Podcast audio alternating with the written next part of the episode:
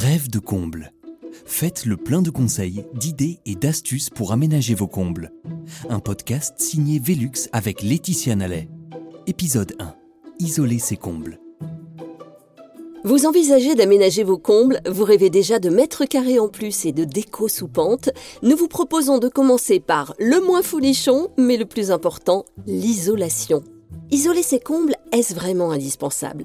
C'est un chiffre de l'ADEME, Agence de l'environnement et de la maîtrise de l'énergie, qui saura vous convaincre. 30% de la déperdition de chaleur dans une maison s'échappe par le toit. Isoler, c'est donc réduire ses dépenses énergétiques, ne plus subir les courants d'air en hiver et mieux gérer les grosses chaleurs en été. Pour une maison saine, agréable à vivre et économe en énergie, il est indispensable que vous vous penchiez sérieusement sur ce dossier. Ce podcast est là pour vous simplifier la vie. Première étape décisive, déterminez si vous devez opter pour une isolation extérieure ou intérieure. L'isolation par l'intérieur sera la moins onéreuse et la plus simple. Pas besoin de déposer la toiture, vous pourrez l'installer vous-même puisqu'il s'agit de recouvrir les murs intérieurs et les matériaux simples à poser sont abordables. Parfait, à partir de là, vous n'avez même pas envie d'écouter les atouts de l'isolation extérieure, qui sera pourtant le choix à faire en cas de toiture défectueuse. Pour vous faire une idée de l'état de la toiture, regardez d'abord si vous voyez sur le sol des combles des traces d'eau. Puis traquez les traces d'humidité, souvent dans les angles des plafonds. Faites aussi vérifier la charpente par un spécialiste. L'isolation par l'extérieur nécessitera de déposer la toiture puisqu'il s'agit de venir insérer un isolant entre la charpente et le matériau de couverture. Le matériau de couverture peut varier selon les régions. On trouvera par exemple des tuiles canal dans le sud de la France et de l'ardoise en Bretagne. L'isolation par l'extérieur s'impose quand on doit refaire sa toiture ou si l'on souhaite rehausser sa maison. Elle nécessite l'intervention d'un professionnel. Son atout majeur est d'empêcher le froid d'entrer avant qu'il ne gagne la structure. Cette isolation minimise les ponts thermiques grâce à une pose continue de l'isolant et évite de perdre de la place à l'intérieur. Reconnaissons-lui dans certaines circonstances un avantage esthétique réel, par exemple, dans un chalet à la montagne, l'isolant par l'extérieur permettra de conserver la charpente d'origine en bois qu'il aurait été quand même fort dommage de recouvrir avec des plaques de plâtre.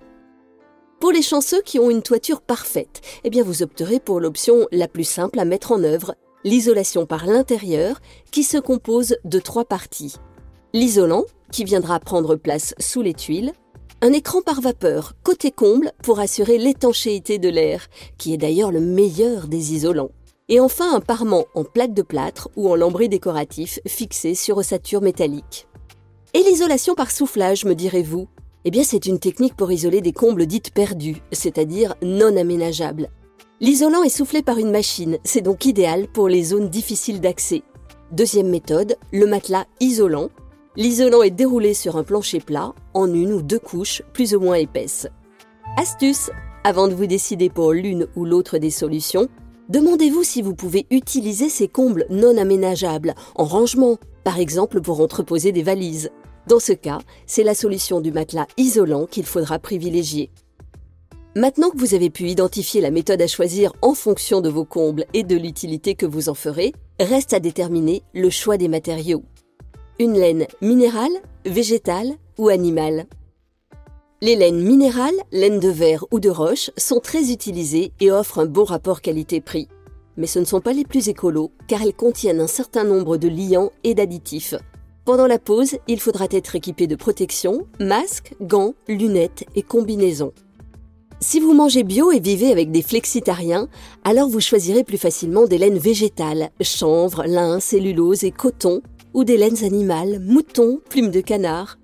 Des isolants considérés comme plus naturels, mais qui contiennent néanmoins différents produits pour les rigidifier comme le polyester, les inifuger et les protéger contre les insectes comme par exemple le sel de bord. Eh oui, le monde parfait n'existe pas. Alors lequel choisir? Eh bien prenez en compte cinq critères pour définir vos besoins.